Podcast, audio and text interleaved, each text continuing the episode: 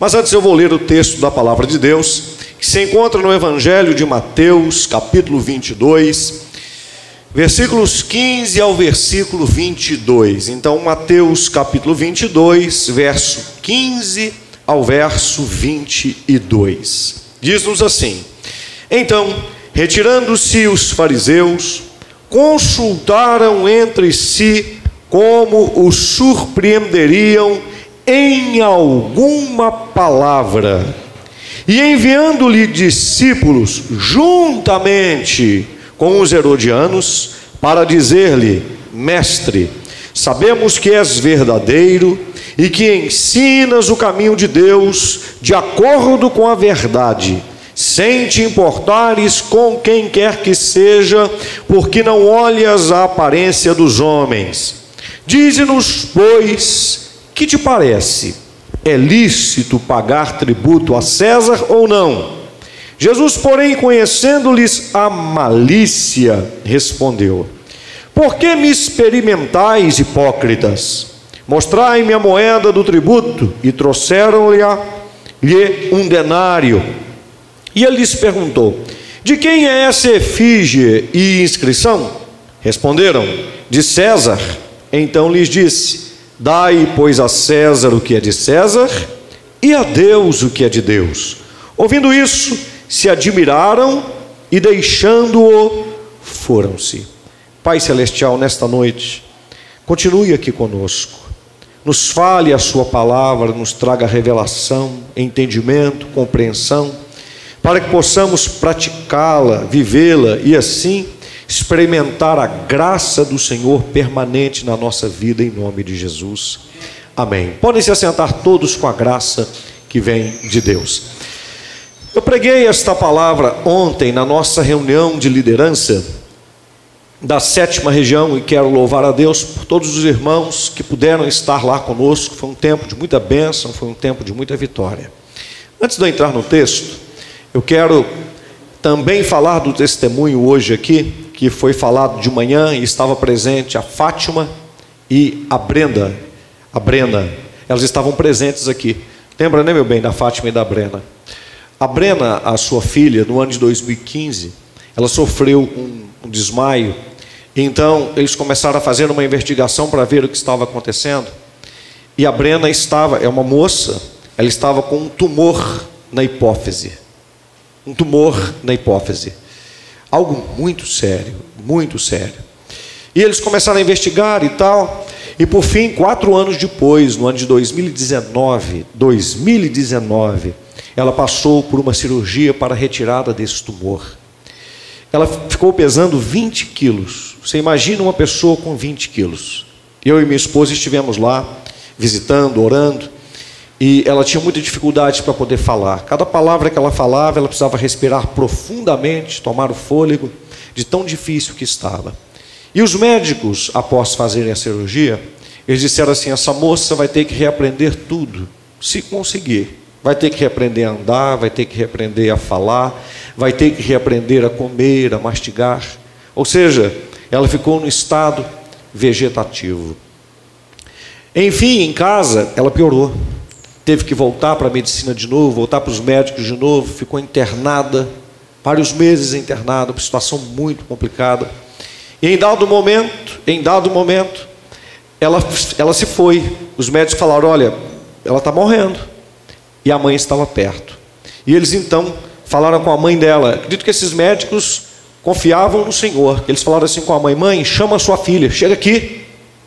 E aí, Pacheco, a mãe começou a chamar a filha, a Fátima. Brena, Brena, Brena, Brena, e chamando a filha, e chamando a filha, e chamando a filha. E ela em estado constante de oração. Quando chegou o enfermeiro, que se denominou para ela como Carlos, e disse para ela: Estou vendo que a senhora está orando, a senhora é uma mulher que tem fé, e a senhora está orando sozinha. Eu vou orar junto com a senhora. E veio também uma enfermeira, e ela orando e chamando, orando e chamando, aí a Brena, de repente, abriu os olhos. E disse: Mãe, eu estava tão longe, mas tão longe. A minha esposa passou por um tipo de experiência assim. É uma outra situação, depois a gente conta. E aí, te ouvi, mamãe. E voltei. E voltei. E então, ela voltou daquela situação, foi para casa. E hoje ela estava aqui de manhã. E não tinha nenhuma perspectiva da medicina para isso. Ela não contou isso antes por causa da pandemia, não podia nem vir à igreja, até hoje está usando máscara por causa da questão dos tratamentos, são extremamente rigorosos, né?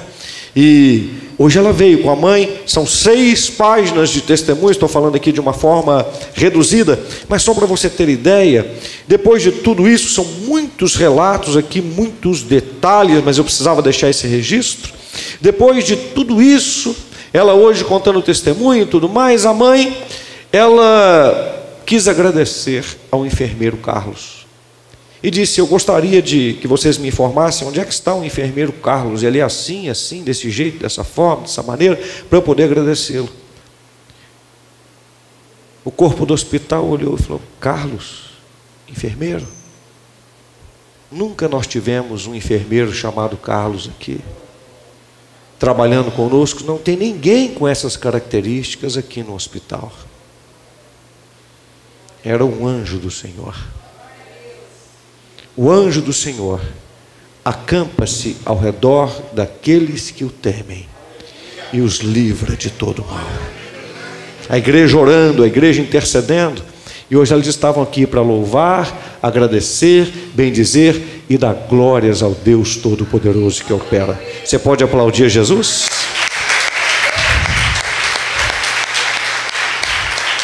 Deixe-me te dizer uma coisa. Nós que servimos a Deus, é por isso que invariavelmente nós temos que ficar debaixo desta palavra.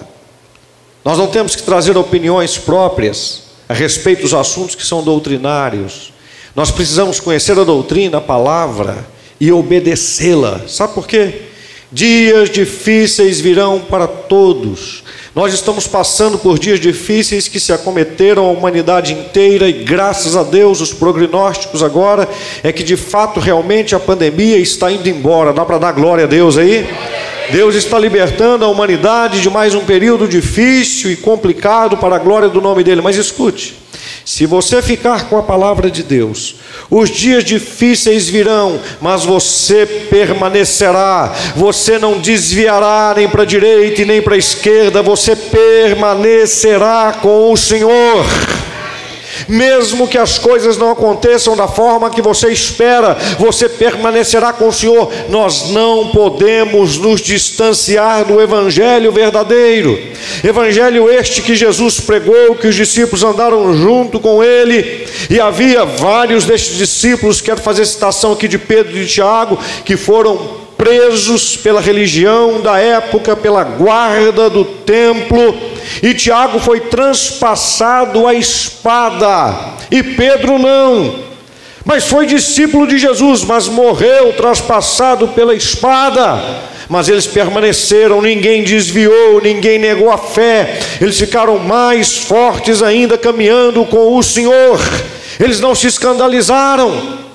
Evangelho verdadeiro esse, que fala de um homem chamado Estevão, e que era diácono, e era um homem tão temente a Deus, e por conta disso, Deus não livrou, mas ele morreu apedrejado enquanto morria. Ele dizia: Eis que eu vejo o céu aberto, e eu vejo o meu Senhor Jesus à destra, à direita de Deus, e eles o apedrejavam com mais ódio ainda por conta disso. E aquele que seria usado após ele para escrever quase metade do Novo Testamento testemunhava esse fato. Por que lhes digo isso? Porque nós não podemos querer viver um evangelho de facilitações. Você é crente, se as coisas estiverem maravilhosas, você é crente. Se estiver passando debaixo de muitas lutas, perseguições e provas, você é crente. Se perder alguém amado na sua vida, você continua crente. Se as coisas não acontecerem do jeito que você espera, você continua crente. E Deus espera, e eu, como seu pastor, mais crente ainda, em nome de Jesus. A fé é para ser vivida assim. A igreja não pode ser um bando de gente religiosa. E para isso, você pode me falar, mas pastor, onde eu vou encontrar forças para isso? Aonde esses homens encontraram? Em Cristo, na palavra, na sã doutrina. Como estava dizendo, de manhã eu comecei falando sobre unidade e unanimidade, que são duas coisas distintas e diferentes. Nós temos vários textos no Novo Testamento, onde a palavra que aparece é unidade, mas a melhor tradução do texto original seria unanimidade. Fala comigo, unanimidade. Que é diferente de unidade. Na unanimidade existe unidade, mas nem sempre na unidade existirá unanimidade. É diferente. Quer ver? Quem aqui torce para o galo? Levanta a mão. Tá aí, ó. Quem aqui torce para o Cruzeiro? Levante a mão. Tá aí, ó. E quem torce para o América? Levanta a mão. Tem americano aí? Você quer ver uma coisa? Tem alguém que torce para o Flamengo? Viu? Tem. E para o Corinthians? Aí, tem também. Então veja bem, o fato de cada um aqui torcer para times diferentes, olha que nós estamos em Belo Horizonte, Minas Gerais, mas tem um flamenguista tem um corintiano, são times grandes. E eu não perguntei aqui se torce para o Barcelona. Tem alguém que torce para o Barcelona aqui? Paris Saint-Germain? Porque hoje em dia o negócio está internacional, presta atenção. O fato de cada um torcer para um time significa que nós não temos unanimidade em relação a torcer para um time de futebol, mas que nós temos unidade, nós estamos todo mundo aqui convivendo junto e não tem atleticano brigando com o cruzeirense, nem cruzeirense brigando com americano, e nem corintiano brigando com flamenguista, e nem flamenguista ou corintiano brigando com os, os do Galo, e nem do Cruzeiro, nem do América, etc, etc. Então, veja bem, nós não temos unanimidade, mas conseguimos preservar a unidade. Quem aqui gosta mais de picanha do que de carne de frango? Levanta a mão. Quem gosta mais de carne de frango do que de picanha? Tem? Tem, olha lá. Tem. Tá vendo? Alguns falam, ah, mas não é nem possível que. Mas tem. Agora veja bem, o fato de a gente gostar um de picanha e outro de carne de frango, significa que a gente é separado, desunido? Não. Então nós não temos unanimidade no gosto de um tipo específico de carne. Mas nós temos unidade, a gente consegue se sentar aí no restaurante e um colocar picanha no prato e outro colocar, sei lá, é, é, é aquele frango que vem enrolado com, com, com bacon, que é também uma delícia. Se eu perguntar quem gosta de macarrão mais do que de maionese, ou de maionese mais do que macarrão e tudo mais, nós não vamos encontrar unanimidade nessas coisas, mas isso não vai afetar na nossa questão de unidade. A gente, a gente né, consegue se manter unido nessa questão. Mas você quer ver uma coisa? Tem coisas que não cabe só a unidade. Não cabe. E nessas coisas a gente chama daquelas que têm caráter doutrinário, onde a gente não pode ter opinião, onde a gente precisa ter fé e obediência. Você quer ver uma coisa? O que, que é família? Homem, mulher e filhos, é o que diz a palavra de Deus. Homem com homem e mulher com mulher e prole não é família. Homem com homem não é casal, mulher com mulher não é casal. Ah, mas eu não gostei, o pastor está sendo misógino. Tá, pode falar o que quiser. Eu tenho que ficar com o que diz a palavra de Deus. Quer ver outra coisa que a gente tem que ter? Unanimidade. Qual o nome pelo qual nós oramos e buscamos e clamamos e, e vamos até Deus? O nome de Jesus. Eu não posso buscar no nome do Pedro, nem do João, nem da Maria, nem ninguém nessas coisas não dá para falar assim, ah, mas eu quero falar no nome do Pedro, eu no nome do Tiago, no nome da Maria, não dá. Por quê? Porque a Bíblia nos orienta, é só no nome de Jesus. O batismo. Ah, mas eu quero batizar com fogo. Eu quero andar em cima da brasa assim sair de lá e agora falar assim: eu sou cristão. Não tem jeito. O batismo é nas águas, em nome do Pai, do Filho e do Espírito Santo. Essas coisas, meus irmãos, a gente tem que ter unanimidade. Quem está entendendo, diga amém. Não dá para dividir. Não dá para um torcer para um lado e outro torcer para o outro. Um ir para o caminho, porque essas coisas não dizem respeito a nós. Essas coisas Deus já as definiu. Significa que elas não fazem parte do leque do livre-arbítrio? Não, você pode escolher o que você quiser.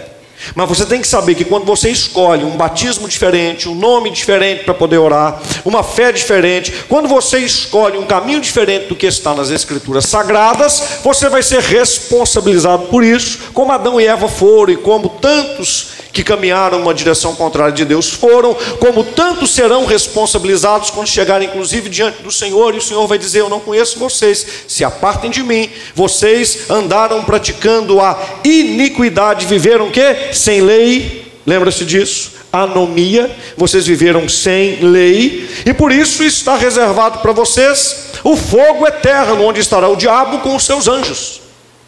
Então a pessoa pode até escolher um caminho diferente, porque ela foi feita livre, mas preste atenção. Isso é diferente, porque o Senhor não vai dizer isso se você chegar lá. Para que time você torcia? Para o Galo. Você vai ficar à minha esquerda. E você é o Cruzeiro. Você vem para o céu. Não, não tem jeito. Isso aí não. O Senhor não quer saber se você torceu para o Galo. Se você gostava de frango ou de picanha. Isso aí não vai interferir em nada. Quem está entendendo, diga amém. Gostava mais de maionese ou de macarronada? Ele não vai perguntar isso. Então, nessas coisas não tem que ter unanimidade. Mas tem coisas que tem. E não caia na besteira de deixar-se ser enrolado pelos tempos chamados de modernos. Você tem que colocar as coisas ao crivo da palavra de Deus para não errar.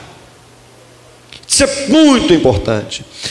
E quando nós observamos tudo isso, nós vemos mais uma vez aqui um texto extremamente interessante. Hoje eu quero falar da posição de cidadania. Nós estamos a uma semana das eleições. Qual postura que a gente tem que ter? Que tipo de comportamento que a gente tem que ter? A Bíblia fala sobre isso? Para desvendar completamente esse assunto, para ele não ficar velado, para esse assunto não ficar escondido, debaixo de cortinas ou atrás de cortinas, não é? Para poder dizer assim, o pastor deve falar desse assunto, não deve falar desse assunto, o que, que é o assunto da política, como é que isso interfere, a igreja pode tratar sobre isso, por causa daquelas frases, né? Ninguém pode discutir política, religião e futebol. Aí ficam essas frases formadas e você pergunta assim: está escrito isso na Bíblia? Não, não está não. Então preste atenção, meus irmãos, a gente precisa falar de religião e como precisa, e eu vou te mostrar aqui. A gente precisa falar de cidadania, de política e como precisa. Futebol a gente pode falar para poder descontrair também. Mas esses assuntos, eles têm que estar na nossa boca, na nossa vida e dentro da igreja. Você acha que porque tem frases formadas aí na sociedade, eu, pastor, tenho que engolir o que eles falaram e tem que falar assim: ó, que bonitinho, esse assunto está confinado, está terminado? De forma alguma, se eu fizer isso, eu vou ser um pastor negligente e vou pastorear o rebanho que eu pastorei de maneira completamente inapta e vou colocar esse rebanho em perigo. Eu preciso descobrir, segundo a palavra de Deus, se tem que tratar do assunto ou não. E isso é fácil, irmãos, porque eu tenho que descortinar na Bíblia. Se eu observar na Bíblia, Jesus é tido como Rei dos Reis e Senhor dos Senhores. Isso tem a ver com cidadania total. A Bíblia diz, a Bíblia diz que toda autoridade, toda autoridade vem de Deus. Romanos 13. A Bíblia diz que nós devemos orar por todos os que estão em autoridade pelo rei. A Bíblia diz que feliz é a nação cujo Deus é o Senhor. A Bíblia diz que se o meu povo que se chama pelo meu nome se humilhar, orar e se desviar dos seus maus caminhos, eis que eu ouvirei do céu, perdoarei os seus pecados e sararei a sua terra. Então, meus irmãos, esse assunto está na Bíblia, de capa a capa. Nós temos dois livros na Bíblia, um deles se chama Primeiro Reis e o outro Segundo, e que conta a história dos reis. Eles não eram rei do céu, eles eram rei da terra, reis aqui na terra. A Bíblia fala do profeta Daniel, que escreve passando por debaixo do governo de três reinados no seu tempo. Que coisa, não? E ele do lado do rei, e ele foi, e ele foi um governador, um prefeito de várias cidades comandando. O maior escritor dos Salmos, por acaso, era um rei chamado Rei Davi e eu não posso falar sobre esse assunto. E religião, ora, aí é uma festa, porque na Bíblia inteira nós vamos ver a palavra de Deus condenando a falsa adoração, a religião que não tem nada a ver com Deus, Jesus o tempo inteiro está esfregando o dedo na cara dos fariseus e dizendo: Olha o que, é que vocês estão fazendo, olha como é que vocês estão levando as coisas. O único interessado em que o pastor e a igreja não tratem desse assunto é o diabo, para ele fazer a festa, para ele fazer a bagunça dele. Agora, o que eu não posso é tratar desses assuntos fora das Escrituras. Ah, isso eu não posso. Mas dentro da letra da Escritura, eu preciso tratar. Quem está entendendo, diga amém.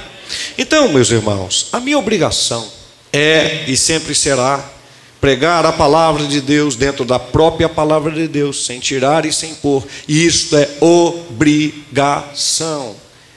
Eu não tenho o direito de errar nisso. Eu durmo com essa sina e acordo com ela. Eu não tenho nenhum louvor e nenhuma glória em cima disso que estou falando, mas eu preciso preservar a sã doutrina. Estou pregando o evangelho há mais de 30 anos. E se você procurar o meu nome lá na internet, você vai ver eu algumas pregações, não tinha tanta evolução assim, porque eu não gostava nem tanto da questão de rede social, porque eu vejo até como uma questão de fama, famazinha, esse negócio, e não está com nada isso. Nenhum de nós aqui precisa de fama. Nenhum. Até um grande pregador no passado, quando foi inquirido a respeito disso, ele diz assim: Olha, nós precisamos ser famosos só em um lugar no trono de Deus. Conhecido só em um lugar no trono de Deus. Ali que a gente tem que ser conhecido. Eu quero ser conhecido é do Senhor. Pessoas, isso passa. As pessoas esquecem da gente muito rápido. Você quer ver parente seu? Você sabe o nome do seu tataravô? Hum, mexi com você agora, hein? Da sua tataravó, você sabe o nome? Sabe onde é que eles moravam? Que carro que eles dirigiam? Se dirigiam? Sapato que eles usavam? A roupa? Como é que era a fisionomia deles? Você nem sabe quem eles eram. Você não, se, não vai se lembrar. E não se lembra. Se Jesus não voltar nos próximos 100 anos, você pode ter certeza que você vai ser esquecido. Mas se você andar com Deus, você não vai ser esquecido do Senhor. Enoque andou tanto com Deus que o Senhor falou assim: ó, Olha, eu quero que você continue andando comigo, tu não vai morrer, não. Vem para cá, vamos andar junto. O Elias, o Senhor arrebatou para ele. Então a gente precisa ser conhecido é no trono de Deus. Não dá para a gente poder querer agradar pessoas em desagradar a Deus. Primeiro a gente tem que agradar a Deus. E muitas vezes, agradando a Deus, nós vamos desagradar pessoas. Ah, pastor, isso não é possível. É claro que é. Jesus estava agradando a Deus e desagradando toda a sociedade, ou a grande maioria, que estava em volta dele, principalmente a classe religiosa e a classe política da sua época. E numa certa feita dessa, juntaram-se os fariseus. Dentro da classe dos fariseus estavam os doutores da lei. Ali estavam os famosos soferins, maçoretos, que eram os copistas da Bíblia. Gente muito catedrática, que conhecia minúcias da lei de Deus e tudo mais mas que havia ao longo da história misturado a lei de Deus, os mandamentos, os preceitos, não falo dos dez, falo dos mandamentos morais, mais de 600, a conjunção de como é que se construiu uma sociedade, como é que se construiu um povo, mais a sua condição da tradição oral. Havia uma mistura muito grande ali, vindo desde o Antigo Testamento. E eles fizeram o que ninguém deve fazer, que é uma interpretação do texto das Escrituras. Isso é extremamente perigoso. O texto da Escritura, sempre insisto isso, Desde que tive a oportunidade de trabalhar com formação de pastores no Instituto Teológico Quadrangular e oportunidade de ter dado aula para a maioria dos pastores que são pastores aqui na igreja e por pastores para muitos pastores, primeiro, segundo, terceiro ano do Instituto de Teologia, que se formaram e foram para várias partes do Brasil, outros até fora do país. Eu sempre fazia questão de frisar uma coisa em qualquer matéria, porque o que eu vou falar aqui está dentro da temática da matéria de hermenêutica, da matéria de exegese e tudo mais. Mas eu falava em qualquer matéria que eu pudesse ter a oportunidade de ministrar. Pior erro que alguém pode fazer em relação à Bíblia é interpretá-la. A Bíblia não é um livro para você interpretar. A Bíblia é um livro para você compreender o texto segundo o que Deus está dizendo. Porque se for para poder interpretar, esse é o motivo de terem tantas falsas religiões e tantos falsos entendimentos. Século 1, 2 e 3 são os três séculos da história que mais aconteceu interpretação de textos bíblicos. A gente tem um tal de Marcião que lá no início vai influenciar a gente até hoje. Marcião, depois você pesquisa. Esse sujeito pegou os textos dos quatro evangelhos e pegou só o que ele gostava e falou assim: Isso aqui está tudo bom. É como se ele quisesse um Jesus, paz e amor. Pegou alguma coisinha de Paulo e o resto do Antigo Testamento, Novo, jogou tudo fora. Falou: não, a Bíblia é isso aqui. E Marcião foi um dos maiores precursores do agnosticismo ou gnosticismo. Terrível, terrível. Aquela ideiazinha assim de que Deus é a árvore, Deus é a água, porque tudo é uma partícula de Deus. Isso é mais antigo do que tudo que você puder imaginar. Pondera até hoje. Vira e mexe, as pessoas estão voltando com heresias que aconteceram lá no passado. Irmãos, das heresias que eu tenho visto durante o longo da história, durante o tempo de ministério, eu vou dizer para vocês que todas as que eu vi até agora são simplesmente repetições do que já se aconteceu na história e, já, e se repetem. Nada de novo. Acontecem por quê? Porque as pessoas não querem se dedicar, não querem conhecer nem a palavra, e o conhecimento da palavra nos leva, inevitavelmente, ao ponto de vista histórico, ao que aconteceu no passado, e é muito importante, isso é de grande responsabilidade, para que ninguém viva de sonhos, de visões, de coisas mirabolantes, de historinhas de conto da carochinha, mas viva da palavra, não interpretada, mas compreendida. O texto da palavra de Deus nos ajuda muito com isso, dizendo que a Escritura interpreta a si mesma. Ou seja, a Escritura dá um entendimento do que é que o texto quer dizer, é necessário conhecê-lo. Isso é muito saudável para todos nós. Por que, que é tão importante? Hoje nós temos, como ao longo da história isso vai se repetindo, os modismos, nós temos um retorno ao judaísmo.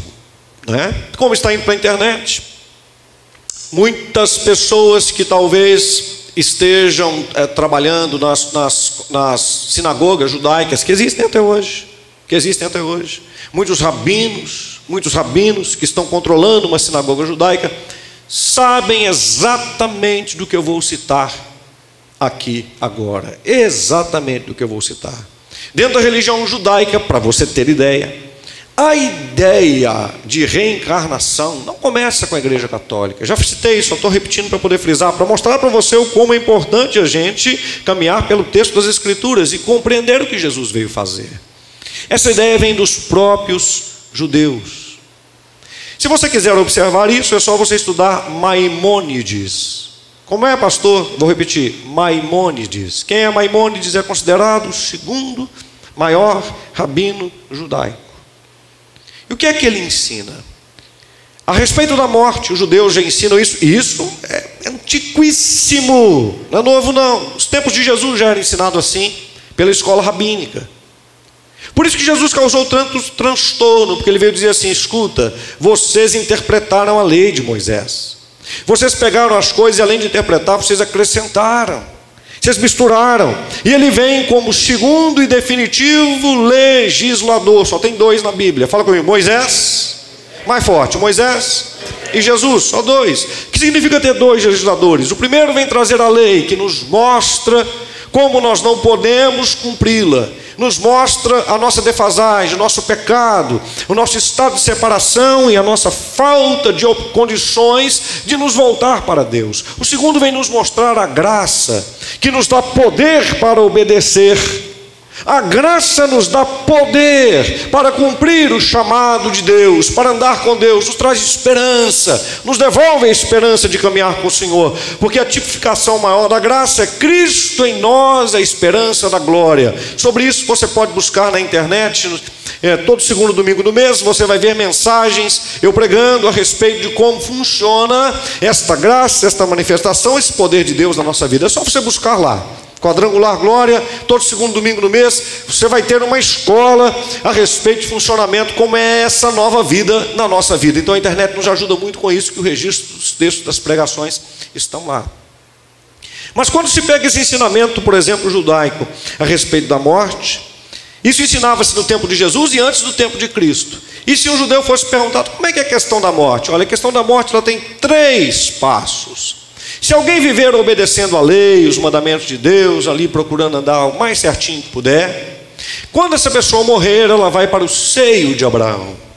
E a sua alma ficará ali, sem o seu corpo, que estará na terra, onde quer que seja que ele for depositado. E depois, na ressurreição do corpo, ao findar, quando o Messias se manifestar, eles acreditam assim, então essa pessoa vai receber o seu corpo de volta para viver a eternidade com Deus e tudo bem. Legal isso daí. vivendo delícias, inclusive a alma experimentando delícias de um tempo precioso. Se a pessoa não obedeceu à lei de Deus, deixou a lei de Deus para lá e aquela coisa toda, ela vai para o Hades, Sheol, Geena, palavras do grego significam inferno. Mas segundo Maimônides, estas pessoas, e um rabino muito respeitado, um mestre, essas pessoas vão ficar no Hades, Sheol, Geena, porém, 11 meses, não mais do que 12. Segura o queixo. 11 meses, não mais do que 12. Porque este período ali no Ad Sheol vai ser de purificação. E depois desse período, 11 meses, está cumprindo, cumpriu 11 meses, tira a alma daqui e coloca a alma no seio de Abraão purificada, e ela vai viver delícias e tudo mais, esperando a ressurreição do corpo, e está tudo lindo e maravilhoso. 11 meses no máximo, ó, 11 meses estourando 12. Terceiro aspecto, se a pessoa viveu assassinando, praticando o que é errado, sabe, pegando os mandamentos de Deus e quebrando deliberadamente, aquele sujeito doido, esse sujeito não vai nem para o Hades e nem para o seio de Abraão. Ele reencarna. Ele não pode ficar em nenhum dos dois, ele tem que voltar para a vida aqui, para dar um jeito de melhorar o jeito de viver, para depois ele viver reencarnado, morrer de novo e ver se vai para o Hades, Sheol, enfim. Para o judeu, ninguém vai para o inferno. Pastor, mas isso está parecendo doutrina católica? É, a doutrina católica copiou isso dos judeus. Doutrina do purgatório. Mas isso era ensinado, os judeus acreditavam nisso? Não, acreditavam não, acreditam. Pastor, você está falando que os judeus acreditam. Pode, pode ir numa sinagoga e pode perguntar. Acreditam nisso que eu estou falando. E aí, pastor, como é que fica? E aí, como é que fica? Vamos ver o que, que Jesus fala a respeito desse assunto? Por isso que os judeus, eles queriam acabar com Jesus de tudo quanto é jeito, porque para eles é o seguinte: inferno para nós, de jeito nenhum. Nós vamos ficar no Hades Sheol, 11 meses, no máximo 12, depois a gente sai de lá. Então esse negócio de fogo eterno, esse negócio de condenação eterna, não existe para nós. Jesus veio e falou assim: ó, aí, deixa eu contar uma história para vocês. Havia um homem rico. E havia um homem mendigo chamado Lázaro. O rico fazia os seus banquetes e o Lázaro ficava na porta da sua casa. Quando acabavam os banquetes, então o resto, comida, prato, era levado lá para aquele mendigo. Um dia, ambos morreram. E Lázaro foi para o seio de Abraão. E o rico foi para o Hades, Sheol. Estando lá, ele virou, Jesus contando, para poder mostrar que não é desse jeito que os judeus acreditavam. Olha, escuta que fogo está queimando, o negócio está feio aqui. Molha o teu dedo aí na água, a ponta do teu dedo para jogar umas gotinhas de água aqui para mim. Não, não tem jeito. Porque não há um caminho daí para cá e nem daqui para lá. Tem jeito não. Mas escuta, então não tem jeito de sair de um lado e ir para o outro, mas escuta. Mas então que alguém vá avisar aos meus parentes. Escute o contexto da história, por causa disso que ele coloca isso. Que alguém avise os meus parentes, por quê? Porque dentro da cultura dos judeus eles acreditavam 11 meses, no máximo 12, a gente fica aqui nesse lugar e vai ser tirado. Mas quando ele escuta aquela palavra, tem uma separação, tem um abismo entre nós. Não tem esse negócio de sair de um lado para o outro, não. Jesus está contrariando esse ensino. Não. Tem um abismo, não tem jeito. E não tem como ir lá avisar, não. Avisar como? Reencarnando. Não tem como. Porque eles têm a lei e os profetas. Se a lei e os profetas não é suficiente para eles, então não tem jeito. Ou seja, eles têm que obedecer enquanto estão vivos a palavra de Deus. Para decidirem o seu futuro e não caírem aí onde você caiu, Adshel, Geena, e irem para o seio de Abraão. Jesus contrariou o ensino. Quer uma outra coisa.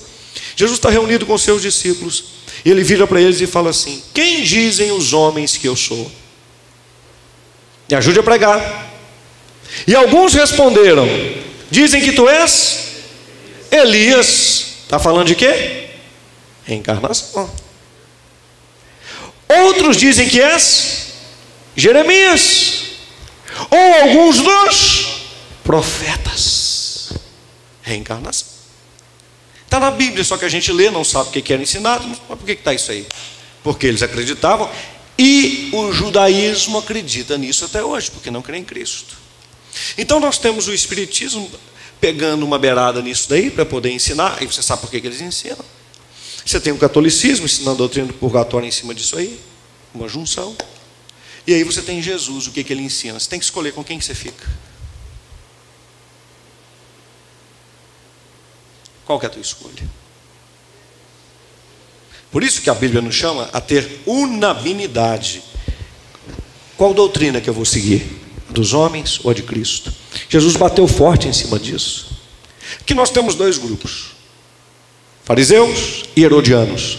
Um deles que quer preservar e seguir os princípios da lei, mas eles faziam muitas coisas e muitas delas somente de aparência.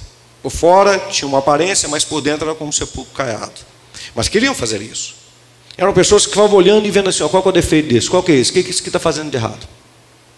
E o outro, herodianos, que não tinham esse apreço todo pela doutrina, pela palavra, mas a atenção deles era numa expectativa de, do Messias, que também é uma esperança judaica, libertador, que devolvesse o trono, o poder, a autonomia para Israel, que Israel não fosse mais escravo, porque a grande expectativa deles, eles têm cinco predicativos para escolherem e para dizer assim: ó, esse aqui é o Messias. Não é o motivo da minha mensagem hoje, então não vou entrar nesse ponto. Cinco predicativos. Mas um deles é isso: o Messias libertador que devolve o trono para Israel.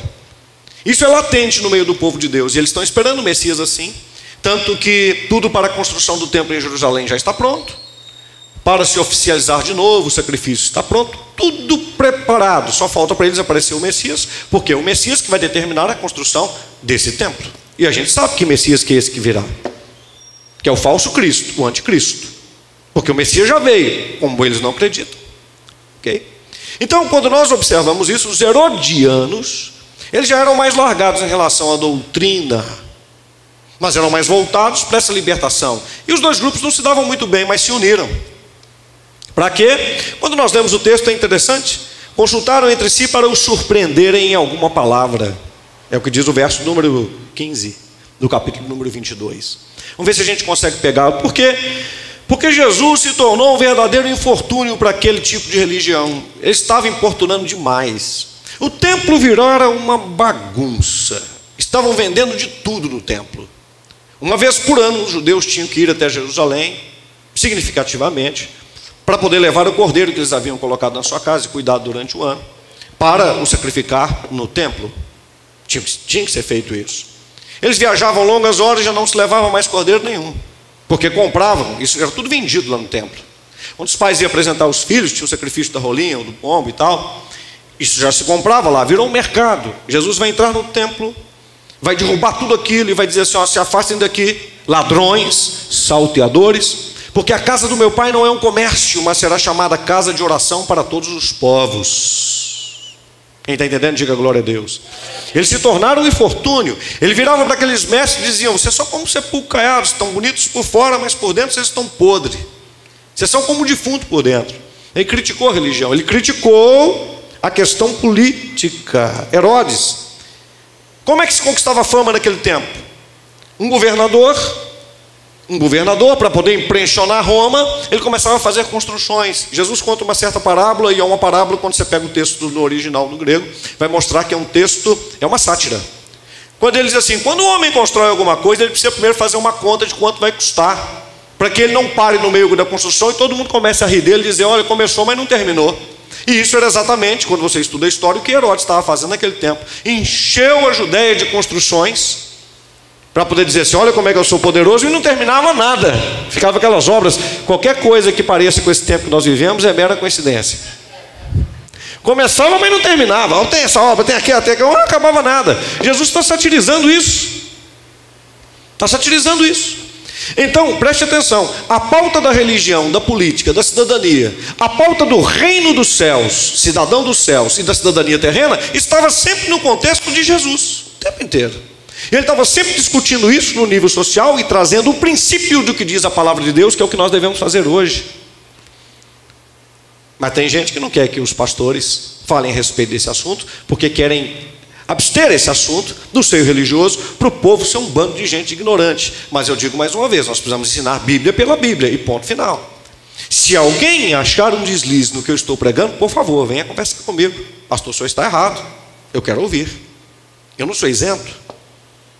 Mas para eu chegar aqui no altar e pregar a palavra de Deus, eu tenho que trazer isso com suma responsabilidade saber o que eu estou fazendo. Eu tenho que trazer essa responsabilidade sobre mim. E pastorear o rebanho que Deus colocou sobre minha responsabilidade com todo zelo.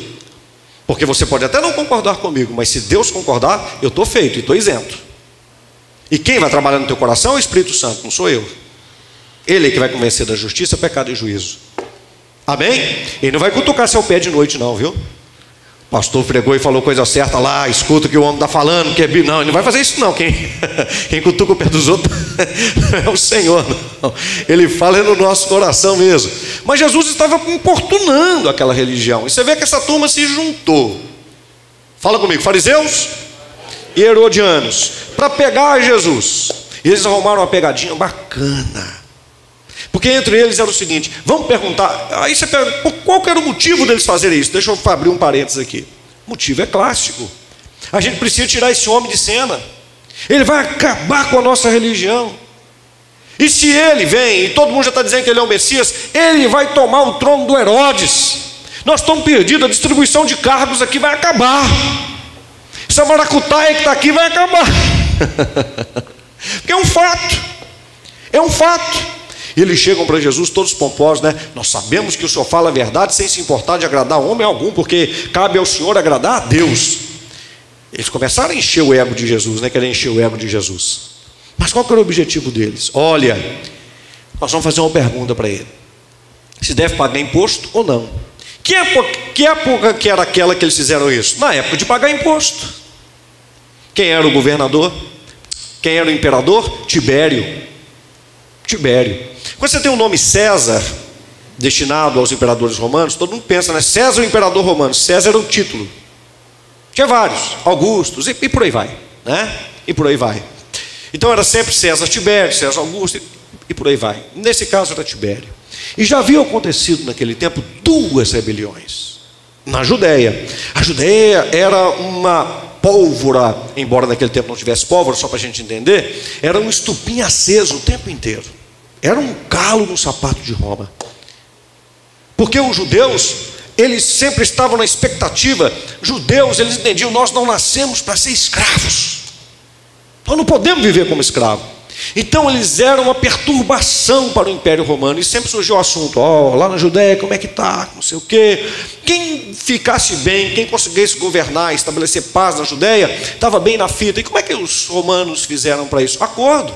Tanto que no tempo de Jesus tinha dois sumos sacerdotes: política, cidadania. Anás e Caifás. Anás de direito, porque o sacerdote era passado de geração em geração, de pai para filho, segundo a casa de Levi. Mas o Anás, ele era, sim, é, é, é, é, grosso, torrudo. Ele não se dava com Roma. Então, pela primeira vez na história, Israel estabeleceu um outro sumo sacerdote, completamente contrário ao que diz as Escrituras, aos princípios da lei judaica. Por isso que eles eram tudo misturado. Caifás. Porque Caifás era o político que conseguia acertar as coisas com Roma. O povo não gostava do Caifás. Porque sabia, o Anás é que é o correto. Esse negócio estava uma bagunça. E Jesus estava condenando tudo isso. E esse arraial deles estava tudo indo por terra, estava tudo caindo. Enfim, temos que acabar com esse homem. Nós temos que destruir esse negócio aí. Temos que dar um jeito. Juntam-se dois grupos que não se batem para poder tentar derrubá-lo.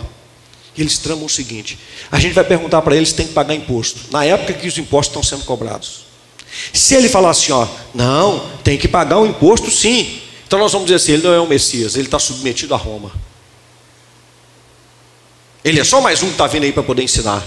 Aí nós vamos desmerecê-lo diante do povo. Está vendo aí, ó? Vocês estão chamando ele de rabi, de mestre.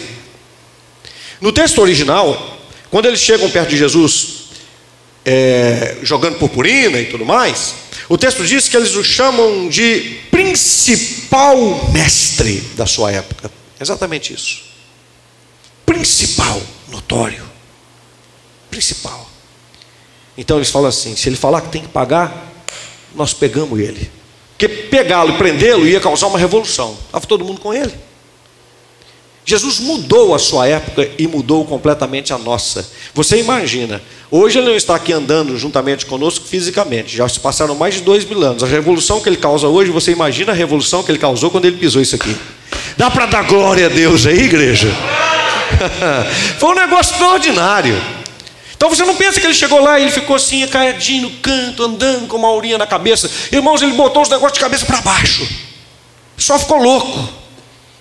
Estar diante de Jesus ali falando é uma coisa absurda. Absurda.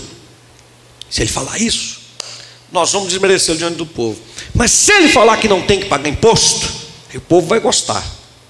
Vai falar, é o Messias mesmo, veio causar uma revolução, veio devolver o trono para Israel, mas Roma vai ficar sabendo, Roma vai ter que matá-lo. Quero ver como é que esse homem sai dessa. Está perdido. Hoje nós pegamos ele, aí chegaram com toda a pompa. Ah, mestre, querido, pipipi. Ele vira para eles e fala assim: ó, ô cambada de hipócrita, por que, que vocês vêm querer fazer uma pegadinha comigo com essa pergunta? Eles já ficam tudo assim, né? Ele vira e fala assim: pega a moeda aí, o denário. De quem é o rosto que tem aí? E o que está escrito aí? Ah, o rosto que tem aqui é de César. E o escrito aqui é o escrito romano, que exalta Roma e César. Então, dai a César, essa moeda não tem a cara dele? O que é de César? Ah, pegamos, espera, mas dai a Deus. Eita, o que é de Deus? Aí eles, e agora? Ele acabou conosco. Porque ele disse assim: seja um cidadão aqui desta terra e cumpra com as suas obrigações. Dai a César o que é de César, mas dai a Deus o que é de Deus, a honra, a glória e o louvor. E aqui, de maneira subtendida, ele já respondeu: entre César e Deus, você tem que ficar com quem? Com Deus. Obedeça a Deus. Por que, que dá a Deus o que é de Deus? Só Deus recebe o louvor, a honra e a glória. E o César era venerado como Deus. Ei, paulada na cabeça. Não pode adorar o César e nem recebê-lo como Deus. Esperem o reino do Senhor. Esperem a promessa que foi feita lá no Gênesis. Não se distanciem da palavra de Deus. Dá a Deus o que é de Deus e seja um exemplo onde você vive. Ele acaba com eles Aí eu quero te dizer algo. Primeiro, o cristianismo sempre será um problema para o sistema. Não adianta você querer ser o bonzinho. Ah, o pastor da moda, vem para cá, gente, porque na igreja aqui agora nós vamos colocar um arco-íris, embora o arco-íris seja bíblico e seja de Deus, mas se apossaram dele para fazer um movimento de libertinagem, de safadeza e de se vergonhice. Um movimento que quer inclusive mudar a ciência, que tanto preconizam e tal. E eu, particularmente, gosto de falar sobre ciência, gosto muito. E ninguém nunca me perguntou aqui na igreja, pastor, por que o senhor fala tanto de coisas científicas? Já que não perguntou, eu vou responder. Porque eu gosto de falar de ciência, sabe por quê? Porque a ciência, para mim, é um grande aliado da fé. Eu não tenho medo da ciência. A ciência só me ajuda a pregar a Bíblia. E se vier conversar comigo sobre ciência, eu fico mais feliz ainda. Eu não fico contrariado. Pastor, mas vamos falar sobre esse assunto do cunho científico? Fala, opa, vamos sentar, vamos junto. Não, eu não falo de ciência porque o meu negócio é a fé de jeito nenhum. A ciência só me ajuda a mostrar quem é Deus. Só me ajuda. E não adianta vir com churumelo e com mentira. Vamos trabalhar no ponto de vista científico. Então, quando nós não temos medo porque nós conhecemos o Senhor, nós nos tornamos um problema para o sistema. Essa turma fez essa bagunça aí, quer mostrar que ninguém nasce biologicamente homem ou mulher. Não existe isso. Você pode colocar peito, você pode cortar o, o, o bililio e, e, fazer um outro negócio lá que você quiser e tudo.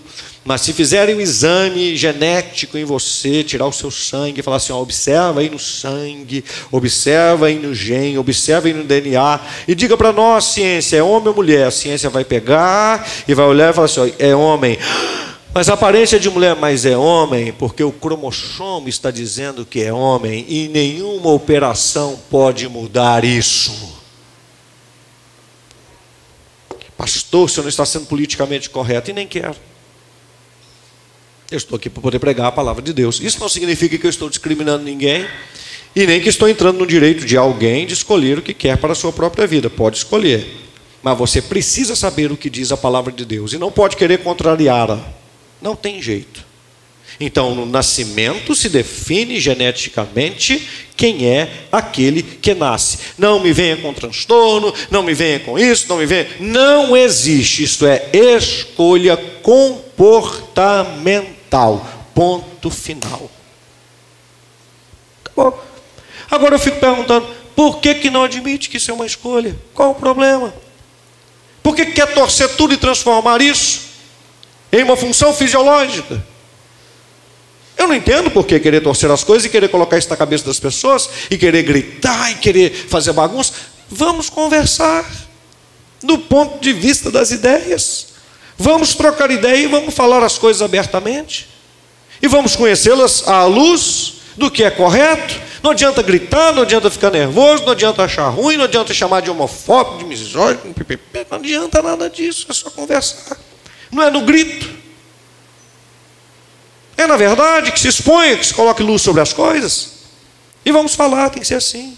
Então a gente precisa entender: o cristianismo sempre será um problema para o sistema. E não adianta você querer estar na onda e querer agradar todo mundo, meu querido. Não tem jeito. Não tem jeito. Nós estamos na contramão da história desse mundo. Porque nós não servimos ao anticristo, nós servimos ao Cristo verdadeiro, ressuscitado dentre os mortos. Não é o nosso agrado desagradar pessoas, mas a palavra de Deus, ela condena o pecado. Pecado não é desvio de conduta, pecado é pecado. Não pode querer amenizar. Então o cristianismo sempre será um problema para o sistema. E ponto final. Eu não posso esperar que todo mundo me ame, chegar na universidade como crente, colocar as minhas posições, esperar que todo mundo vai bater palma para mim. Não vai. Mas eu também não tenho que ficar desesperado, não tenho que fazer disso uma luta revolucionária, mas tem que chamar para o gabinete das ideias. Vamos conversar, vamos trocar ideia, vamos trazer luz ao assunto. Por isso que querem tirar a Bíblia das escolas, é óbvio. Que, não, isso aqui é um assunto de fé. Não, não é só um assunto de fé. É um assunto de fé, mas que tem base científica. A Bíblia não é um livro, um conto de fadas. Porque quando coloco que a Bíblia é um livro de fé, não estou falando absolutamente nada sobre fé, porque nem sabe o que é fé. Querem dizer que isso aqui é um conto de fadas. Isso aqui é uma história montada e que quem acredita, acredita, e quem não acredita, não acredita. Negativo. A Bíblia é a palavra do Deus Todo-Poderoso, Criador dos céus e da terra. E isso não é teoria. Isso é evidência. Então, nós, como cristãos, sempre seremos um problema para o sistema. Não, pastor, não quero ser um problema, eu quero estar na onda, eu quero estar bem com todo mundo. Então tu tem que ser outra coisa, filho. Você não tem que ser cristão, não. Escolhe outra caminhada para você, você está no caminho errado. Quer estar na onda, quer ser amigo de todo Não tem jeito, filho. O rei dos reis, o meu senhor, que eu entreguei a vida para ele, falou assim: ó, as pessoas, os homens vão odiar vocês por causa de mim. Ah, mas eu quero arriscar isso da Bíblia, eu quero ser amado. Essa sociedade fraca, que necessita de mãozinha na cabeça toda hora, você me ama, eu te amo, tem que ficar fazendo cafuné toda hora, né? É, esse, essa, esse, esse pedinte, esse sofrimento emocional, ele é terrível. As pessoas não estão resolvidas, né? Até os papagaios estão entrando em depressão, os gatinhos também, os cachorrinhos também, em depressão. Chega perto dele, está uh, uh, uh, chorando, né? E aí fica, a gente tem que fazer as músicas até bonitas, tem que cantar também, porque tem, né? O Senhor vai enxugar as lágrimas, todo mundo que chora, está chorando, por quê? Se você tem um Deus que cuidar de você, é lindo, é maravilhoso, mas tem que ficar chorando toda hora. Quem está entendendo, diga glória a Deus. Nós somos resolvidos, gente. Está entendendo? Diga aleluia. aleluia. Eu não tenho que ter aquela esposa que fica assim, ai meu bem, gatinha manhosa, passa a mão na minha cabeça, não, aqueles maridos que chegam e falam, hoje eu estou triste, por quê? Porque você não passou a mão no meu cabelo, eu na minha careca, como é que eu fico? Uma bobajada. Uma bobajada que não me abraçou hoje. Hoje eu estou triste. Porque você está triste? Um João, dois metros de altura, fica triste porque meu filho hoje não me deu um abraço, fazer um beijinho. Não vou almoçar, não vou nem jantar. Eu não vou, quero morrer. Ah. O cristianismo sempre será um problema para o sistema. Porque no cristianismo as pessoas são resolvidas. Elas não têm opinião, elas têm doutrina. Elas acreditam em Deus. Elas querem aprender o que está na palavra de Deus. E elas vão expor isso. A resposta de Jesus nos situa diante das leis dos homens. Tem que aprender, irmãos, onde é que nós estamos pisando? Nós somos cidadãos do céu, vamos herdar a eternidade aqui na terra por um período breve de tempo. Mas no período breve de tempo que nós estamos aqui, nós devemos ser um exemplo para todos os homens. Deixa eu te falar uma coisa. Quando você elegeu Jesus para entrar dentro do seu coração, como Senhor e como único e suficiente Salvador, presta atenção. Você absorveu tudo que ele disse que é verdade para entrar dentro de você. Eu só quero que você me explique. E você que está me ouvindo aí na internet também me explique. Ah, a turma do politicamente correto, se escutar essa pregação agora, vai, vai espinhar, vai arrancar os cabelos da cabeça. Ah, mas vai. Como é que você me explica você é crente? Você escolheu um Jesus que é a favor ou contra o aborto? Responda, por favor. Contra. Você escolheu um Jesus que é a favor ou contra a maconha e a cocaína? Você escolheu um Jesus que é a favor ou contra quando a criança nasce? Nasceu com bililio é homem, nasceu sem bililio é menina. Jesus diz que é assim. Mas a turma disse que contrário que era. Então você escolheu um Jesus que diz que menino é menino e menina é menina ou não? Escolheu um Jesus assim. Um Jesus assim.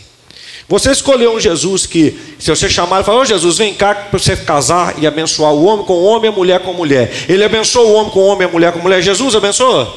Não.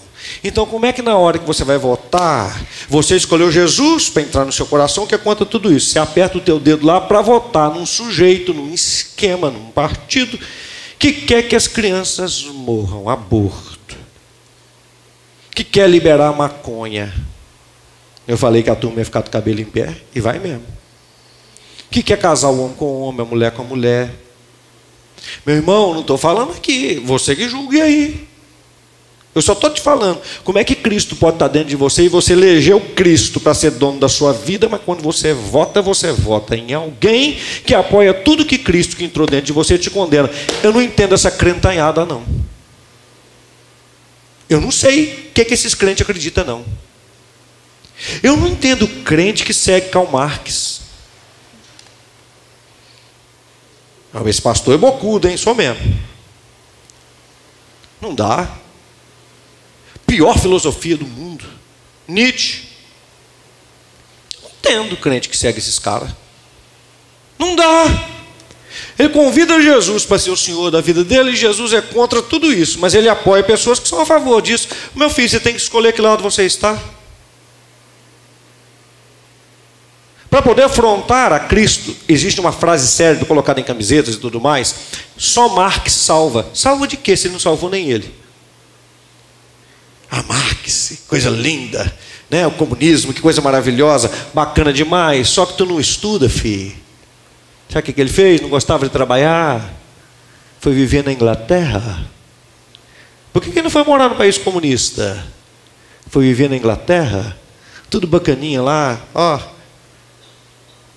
Comunismo de iPhone turma bonita, carro importado, comunismo, coisa bonita, Hã?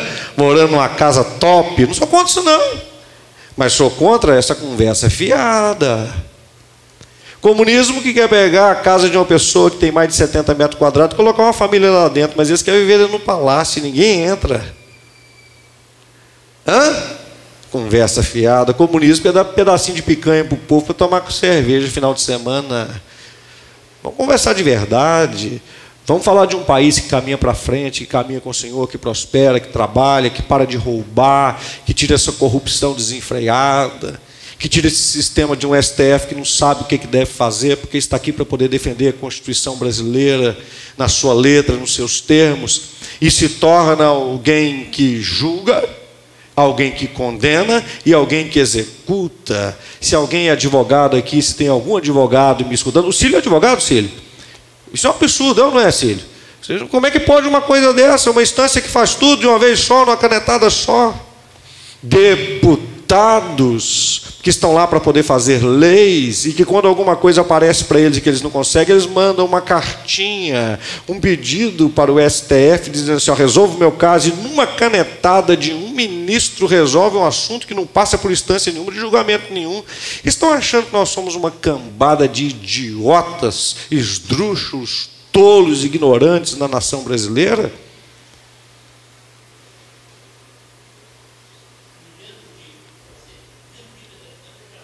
É? O que, que estão achando que nós somos? Bando de burro? É claro, querem que a gente seja assim.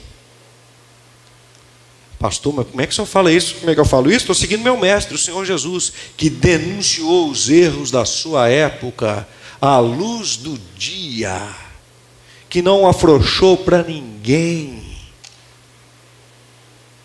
Que falou, não é desse jeito, está errado, mas vamos te matar, nós vamos te crucificar. Eu vim para isso, ninguém tira minha vida, eu voluntariamente adoro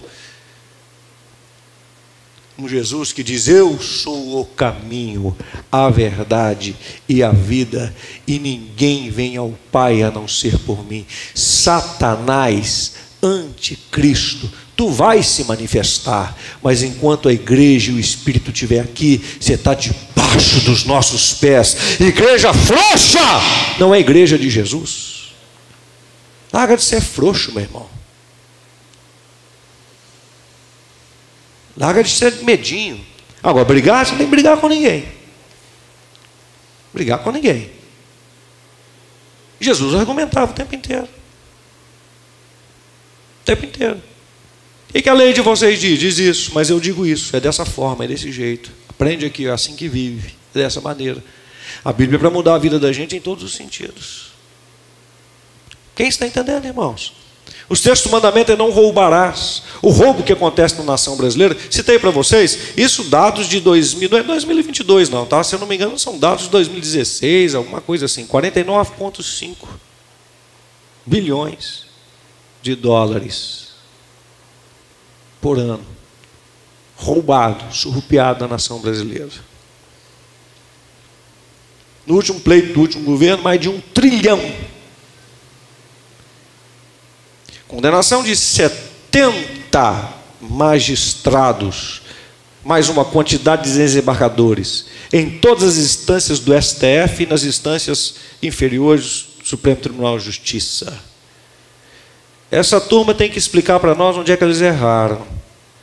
É um bando da legislação do Brasil, virou um bando de. Está tudo errado.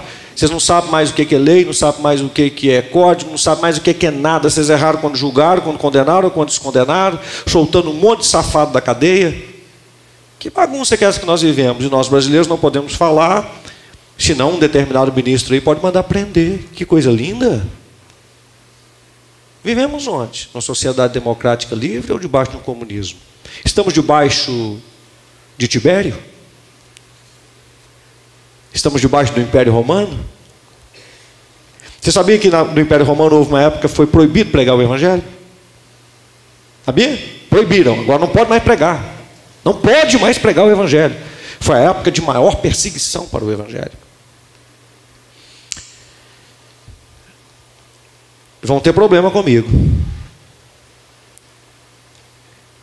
E com muita gente porque tem muita gente servindo a Deus e que é frouxo, mas tem muito pastor que tem coragem de falar a verdade. Graças a Deus por isso. E que não vai se afrouxar. É evangelho, irmãos. É evangelho. Então nós precisamos entender o que é o Evangelho, entender qual deve ser a nossa postura, qual deve ser a nossa posição. Nós estamos aqui nessa terra para amarrar Satanás, e eu te pergunto: quem é que quer matar as crianças antes de nascer? Quem é que quer, depois que nasceu, corromper as crianças e dizer que não é homem, que não é mulher, pererê, aquela bagunça toda? Quem é que quer corromper a, a questão do ato sexual? Quem é que quer acabar com a fé? É Deus ou é o diabo? É o diabo. E quer fazer isso agora não apenas no aspecto espiritual, mas na forma da lei. E eu tenho que ficar de braço cruzado, e você também? E está tudo legal. E nós vamos orar, claro, vamos jejuar. Estamos terminando hoje 40 dias de jejum. Só isso. Na universidade eu vou ficar de bico fechado, eu vou calar a boca. O professor vai falar, eu vou, amém, amém, porque eu tenho que passar na prova. Tá bem, professor, como é que o senhor quer que eu responda a provinha? A universidade se tornou uma vergonha, pelo amor de Deus. Pelo amor de Deus, professores universitários, tornou-se uma vergonha. O centro de pensamento filosófico da humanidade, as universidades deveriam existir para isso, estão todas condicionadas dentro de um quadradinho. Você tem que falar do jeito que eu quero, porque se não for do jeito que eu quero, você não aprendeu nada. É por isso que nós temos um tanto de profissional que não sabe o que está fazendo, porque não aprenderam nem a pensar. Até dentro da teologia, se discute calvinismo e arminianismo como se fossem as únicas duas possibilidades que existem. E nós estamos falando de gente, século XVI, meu Deus do céu, nós estamos no século XXI. E ainda hoje, nós temos uma quantidade imensa de igrejas que proliferam pelo calvinismo e dizem uma vez salvo, sempre salvo. Vamos pegar isso aí na Bíblia e vamos ver se é desse jeito. Interpretativos dentro do arminianismo, colocando uma volta às questões do Antigo Testamento. Vamos ver se isso daí está certo. Por que, que nós não podemos aprender com os dois, com Calvino e com Armínio? E ver o que é que eles discutiram no tempo deles, onde é que eles chegaram? Estamos no século 21. Nós podemos fazer qualquer cruzamento de texto bíblico em minutos, o que eles demorariam meses e anos. Porque teriam que ir para o texto para poder pesquisar. Hoje você quer saber quantas vezes a palavra pecado existe na Bíblia? Antes, para poder saber, eles tinham que sair contando. Hoje você coloca lá, eu quero saber quantas vezes a palavra pecado aparece no aramaico, aparece no grego, aparece ah, ah, ah, no, no, hebraico. O Google vai te dar uma resposta. Tum, você vai nos textos, confere. E até hoje nós estamos cavacando com a unha. Eu não vou passar pano para ninguém aqui. Nós precisamos ser uma igreja mais consciente, responsável, bíblica nós temos obrigação de fazer isso. Quando a Bíblia fala a respeito do final dos tempos, a ciência vai se multiplicar. Isso está falando do conhecimento científico, mas também do conhecimento da Bíblia. Hoje um menino de 10 anos conhece, tem mais informações do que o imperador romano. Um menino de 10 anos. Não dá para se esconder atrás, eu não sabia. Não dá. Precisamos ter consciência. Precisamos ter consciência. Precisamos ir para a nossa casa, colocar a cabeça no travesseiro e falar: Obrigado, Deus, eu sou salvo, eu conheço Jesus, o Rei dos Reis, Senhor dos Senhores. Vou dormir essa noite aprovando o Senhor, amanhã eu acordo, e amanhã eu sou um cristão. E eu quero que se diga sobre mim: aqueles que estão alvoraçando o mundo, virando o mundo de cabeça para baixo, chegaram aqui no bairro Glória, aleluia! Eles estão botando para poder quebrar. Eles estão escrevendo e colocando as injustiças, as mentiras do capeta, a riste. O diabo não pode ficar confortável com você, crente. Ele tem que falar: Ih, chegou, estou doido, esse é o carro do meu sapato, estou perdido. Não vou poder fazer essa bagunça na sala de aula, nem aqui nesse setor da sociedade, nem aqui, nem aqui, nem aqui. Por quê? Porque tem um crente aqui, aleluia. Daniel fazendo parte, pode aplaudir o Senhor se você quiser. Daniel fazendo parte da corte de Nabucodonosor, sendo oferecido para ele as melhores coisas sendo governador provinciano de várias províncias, e o pessoal em volta dele dizendo: Esse homem nos perturba, por quê? Porque ele não é corrupto, ele não rouba, ele não aceita as coisas erradas, nós temos que dar um jeito de tirar ele de série. Como é que nós vamos fazer? Fala lá com o rei Dario que ele precisa ser adorado como único Deus, 30 dias só, e que qualquer homem que buscar qualquer outro Deus, não é o tempo todo, é só por 30 dias. Então não é possível que alguém não possa se fidelizar a ele por 30 dias. Qualquer homem que buscar qualquer outro Deus vai ser lançado lançado na cova dos leões. Por quê? Porque eles diziam: não tem outro jeito de pegar esse Daniel, porque ele é correto, ele serve a Deus, ele é honesto. Isso aí é crente, só tem um jeito. Se a gente arrumar um jeito de fazer ele fracassar, e o único jeito é fazer ele contra o Deus dele. Não pode orar. Daniel está lá dentro da casa dele com a janela aberta, não está escondido, e três vezes por dia ele está buscando a Deus, e o safado sem vergonha, isso é política, é cidadania. Pega Daniel e prende ele e fala: Olha aí, rei Dario, teu amigo Daniel, mas ele ama ele demais. Pois é, Mas ele por 30 dias não conseguiu adorar o Senhor, ele está adorando Deus. Não, Daniel, é isso, mesmo, é isso mesmo, não tem outro jeito não. Vou ter que te lançar, porque a, rei, a palavra do reino não pode voltar atrás, o decreto está assinado, vou te lançar na cova dos leões. Pode lançar, pois bota ele na cova dos leões, mas você acha que ele vai sozinho? Ah, o anjo do Senhor entra lá com Daniel na cova dos leões, fecha a boca dos leões, e Daniel não é comido pelos leões, ele é tirado vivo de lá e aquela turma que queria matá-lo é colocado lá dentro e os leões fazem um banquete com eles. Porque tem crente na Babilônia. Mas era só Daniel e mais alguns. Porque a maioria da crentanhada era tudo frouxo. Tudo adorou a imagem do Nabucodonosor. Tudo batia continência para a cidadania daquele tempo. Se Daniel morresse, e daí? Serviu a Deus. Mas morreu? Não. Sadraque, Mesaque e? Não. Porque Deus está dizendo o seguinte: eu vou guardar você, não seja frouxo. Não tema quem pode matar o teu corpo, mas tema quem pode matar o teu corpo e lançar a tua alma no inferno. Só está pregando sobre o que mesmo hoje, pastor? Cidadania, política. E cheio do Espírito Santo. Porque senão é Ele que usa minha boca, eu não, nem ouso subir aqui nesse altar, e é para a glória dEle. Então não me venha com historinha, não, querido. Tu tem que ser crente, forte, sem ter medo. O teu rei desafiou todo o sistema da época. Todo o sistema da época. E disse: está tudo errado. Sabe o que vai acontecer com esse Nabucodonosor? Capítulo 4, verso 34 e 35, se quiser colocar o texto aí. Esse Nabucodonosor chega um dia, Reginaldo, chega um dia, que ele vai assim para o alpendre do palácio dele e dá uma olhada assim para o reino dele e fala: não tem homem igual eu não. Eu sou demais. Vem um anjo e fala assim: ó, Opa! Tu está pensando que é Deus? Nabucodonosor, escuta. Tu vai perder a sua memória.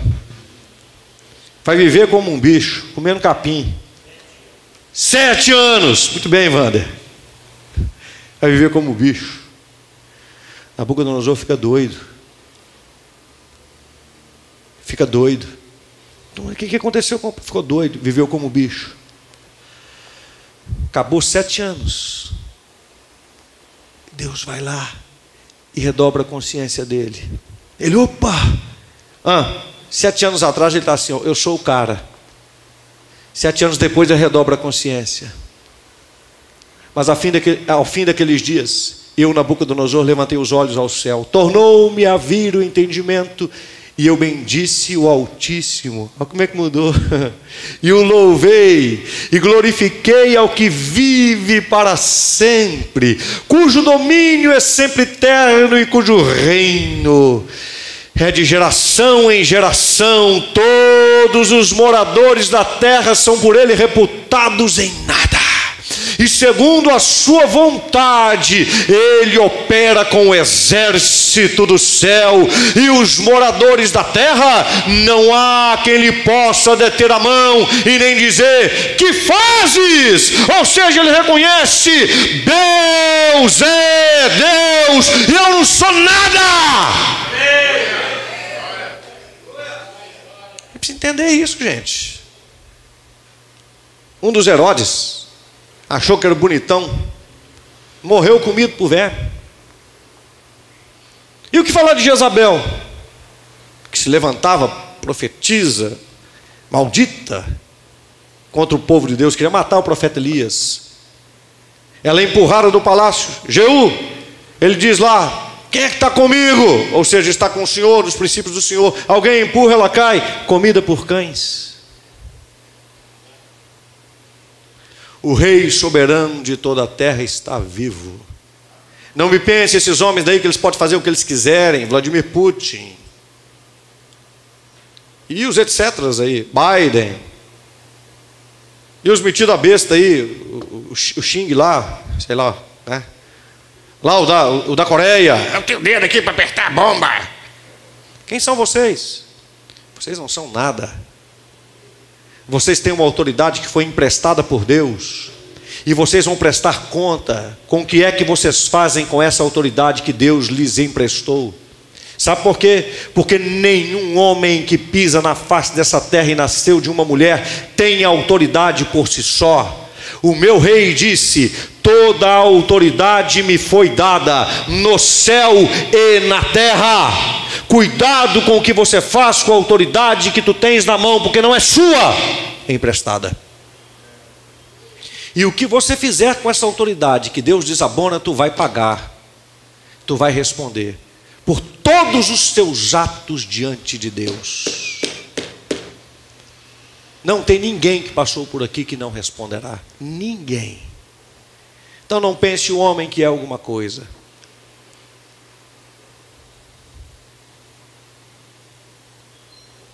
Mas, pastor, por que é que os missionários da igreja que estão em cargos de autoridade política não fazem uma visita na igreja? Por quê? Porque hoje a igreja do Evangelho Quadrangular, mais de duas mil igrejas no estado de Minas Gerais. Deixe-me te explicar. Hoje em dia o povo está tão crente que a maioria dos crentes só vem na igreja na Santa Ceia. De tão crente que está, tão gostoso que está hoje ser crente. Eles vêm, hoje é domingo da ceia? É, meu, é segundo mesmo, vamos para a igreja, bonitinho. Nos outros destinam a férias. A maioria só vem na ceia. Então, se o missionário Stefano ou o missionário Leandro tiver que visitar cada uma das igrejas, sabe quantas semanas tem um ano?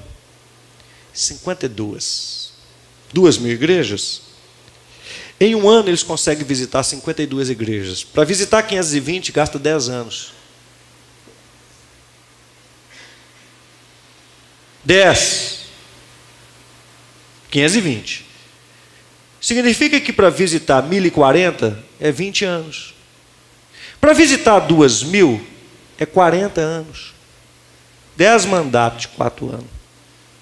40 anos. Eles vão começar visitando novinho, forte, né? E vão terminar assim, com 80 anos de idade.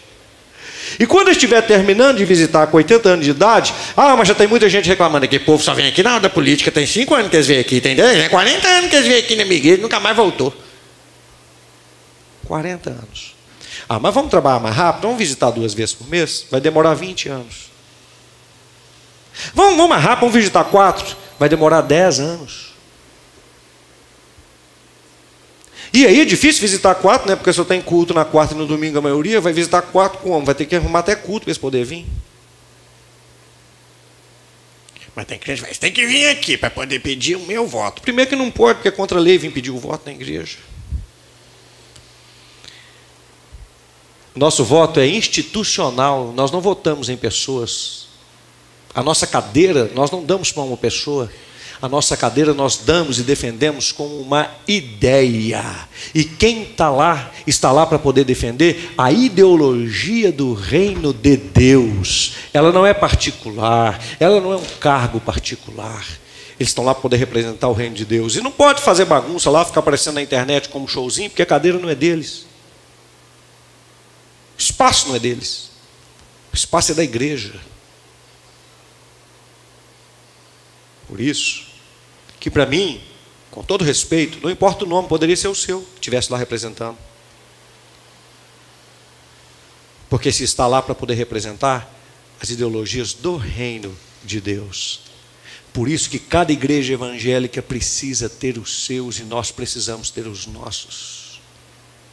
Gente séria que tem compromisso não com um encargo pessoal, com uma vaidade pessoal de ser político, mas gente séria que tem responsabilidade de defender o que tem que ser defendido com honra, distribuir verba pública sem roubo, sem corrupção, fazer o que é necessário e não ser figurinha populista, mas séria. Nós estamos falando de uma família que está 50 anos pregando o Evangelho e que por conta deles, inclusive várias igrejas evangélicas surgiram. Eles têm a boa culpa de serem progenitores de salvação para tanta gente no Brasil. Família de pregadores sérios. Que não estão na política por de dinheiro, porque isso dá, dá, dá dor de cabeça demais. Mas estão porque nós fazemos parte da maior igreja unida do Brasil e a maior denominação unida do mundo, que se chama Igreja do Evangelho Quadrangular. E temos que ter um orgulho santo disso daí. Uma igreja séria. Então a gente não tem que ficar cheio de mimimi, cheio de não me toques. O evangelho tem que estar em todas as instâncias. Tem alguém aqui que é da polícia? Não tem nenhum policial aqui. Civil, tem alguém do exército? Tem que ter crente lá. Tem alguém aqui que é do Ministério Público? Ô oh, gente, há tanto espaço aí, ó. Cadê vocês? Tem que estar lá. Vocês têm que estar ocupando essas cadeiras aqui. Tem alguém aqui que está na prefeitura? Ou nas prefeituras? Tem alguém? Vocês têm que estar lá. Tem alguém aqui que está nos hospitais? Nas escolas?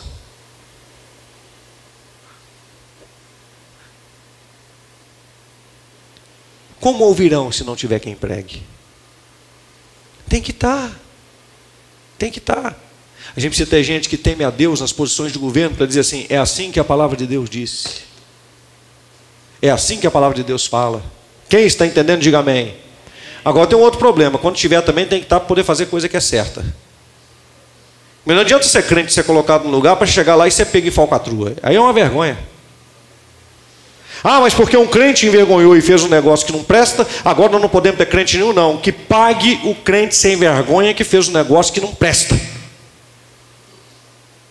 Amém? Tem historinha, não tem que proteger porque é crente, não. É crente tem que ter mais responsabilidade ainda. É isso que Jesus ensina. Amém? Você não pode se abster, meu irmão. Você não pode esconder atrás da cortina, não tem cortina para você poder se esconder. Eu quero te dizer que ou você está do lado de Cristo ou você está contra Cristo. Não, pastor, não estou de lado nenhum. Quem não está de lado nenhum já está contra Cristo. Você não pode ficar, não tem em cima do muro, não. Ou é ou não é. Quem está entendendo, diga glória a Deus. Ou é ou não é. Você é de Deus 24 horas por dia. O Senhor conta com você 24 horas por dia. Tu está vivo nesse corpo para glorificar a Deus 24 horas por dia. Tu tem um Instagram, um Facebook para glorificar a Deus 24 horas por dia. E se você puder nessa semana de eleição, usa o seu Instagram, o seu Facebook, a sua rede social para colocar o nome de quem está defendendo princípios corretos principalmente dos nossos missionários, lá no seu Instagram. Não tenha vergonha, não. Coloca. Amém? Ele não precisa ir na sua cozinha tomar um café com você, não. Porque ele defende os princípios que você acredita, as razões que você acredita, as coisas que você quer. E em cada igreja do Evangelho Quadrangular, tem um pastor colocado ali para dizer para você o que é que está acontecendo e que tem acesso. Para poder dizer assim, ó, isso aqui está pegando, isso aqui está pegando, isso aqui está pegando. Perfeitos? Não. Pastor, não deixa de a gente votar em anjos. Não, até se votar em anjos, os anjos caíram no texto dele, não tem nem anjo perfeito, irmão. Eu já escolhi Jesus, ele é perfeito, já entrou dentro do meu coração. O resto tem que conviver. E procurar fazer uma seleção e vamos ver o que vai dar. Amém? Precisava falar isso com vocês pregar isso para vocês. Cidadania está na Bíblia. Política está na Bíblia. Fica aí na internet o recado. Está na Bíblia. E quando a gente falar desses assuntos, eles são assuntos que vêm com o poder do Espírito Santo, com a unção de Deus. Porque Deus está nisso tudo. É para a glória dele que nós fazemos o Evangelho. E o povo de Deus não é um bando de medrosos que está aqui esperando o anticristo chegar e falar: Anticristo, chega, agora me persegue, passa faca no meu pescoço, estou com medinho, vou esconder aqui dentro. Nana, nina, nina, não, não estamos aqui com medo do diabo, não. Nós não temos medo da morte, irmãos. Pode botar para poder pegar, nós estamos aí. Pode vir quente que a gente está fervendo. O cristianismo real é assim, não é um bando de gente medroso, não. Vamos jogar vocês na fornalha de pó, jogar. Ora, Nabucodonosor, vou falar uma coisa com você. Se o nosso Deus quiser, Ele vai nos livrar da sua fornalha. Ah, porque não há Deus que livrou? Porque você falou isso, Ele vai livrar. Ei, gente do petudo, esse aí é crente. Tem que ter gente corajosa. Amém. A gente precisa fazer uma reflexão sobre o cristianismo que nós estamos vivendo, a fé que nós estamos vivendo, o cristianismo que nós estamos pregando. A gente precisa rever isso, em nome de Jesus. E ser pessoas atuantes aonde a gente está, sem ter medo de pregar o Evangelho, sem misturar as coisas, maquiar as coisas, sem ficar escutando os outros falar conosco. Vai falar sobre religião? Não, não, aqui não tem mimimi, não. Vamos falar sobre a palavra de Deus. Ela entra em todos os assuntos e Deus tem a chave hermenêutica, a chave correta para todos os assuntos que você quiser: religião, política, até futebol. Tira a trave do teu olho, quer dizer, não assista muito. O juiz é iníquo. O campo é muito grande, está correndo demais. O galo vai cantar. Antes que você me negue, o galo vai cantar. Bota fogo no rabo da raposa e coloca lá no arraial.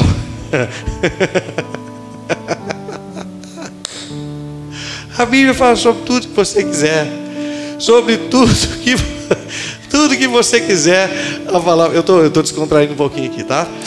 Mas a Bíblia fala de qualquer assunto que você quiser, culinária, vestimenta, bons, tudo que você quiser está aqui. Astronomia, física, biologia, tudo que você quiser, preservação da natureza, tudo que você quiser, a Bíblia vai falar. Engenharia, matemática, física, física quântica, que está super evoluída aí. A Bíblia fala sobre todos esses assuntos que você quiser, porque ela não é um livro comum, ela é a revelação de Deus para o homem. Vamos aplaudir o Senhor? Assim tem que ser. Antes de tomar a ceia, tem que falar. Se tu é crente e é comunista, eu quero te dar um conselho. Você devia morar, mudar para a China, Uzbequistão, Cazaquistão, Azerbaijão, Coreia do Norte. Se não quiser ir para tão longe, compra uma passagem mais barata, vai para Venezuela. A Argentina agora também está uma beleza essa geração aí comunista de iPhone, carro importado, tênis da moda, mimimi, mimimi, mimimi. Cai na real. Vamos parar com firula. Vamos parar com firula. É Cristo em nós, a esperança da glória. É o Evangelho do Senhor em todas as instâncias da sociedade.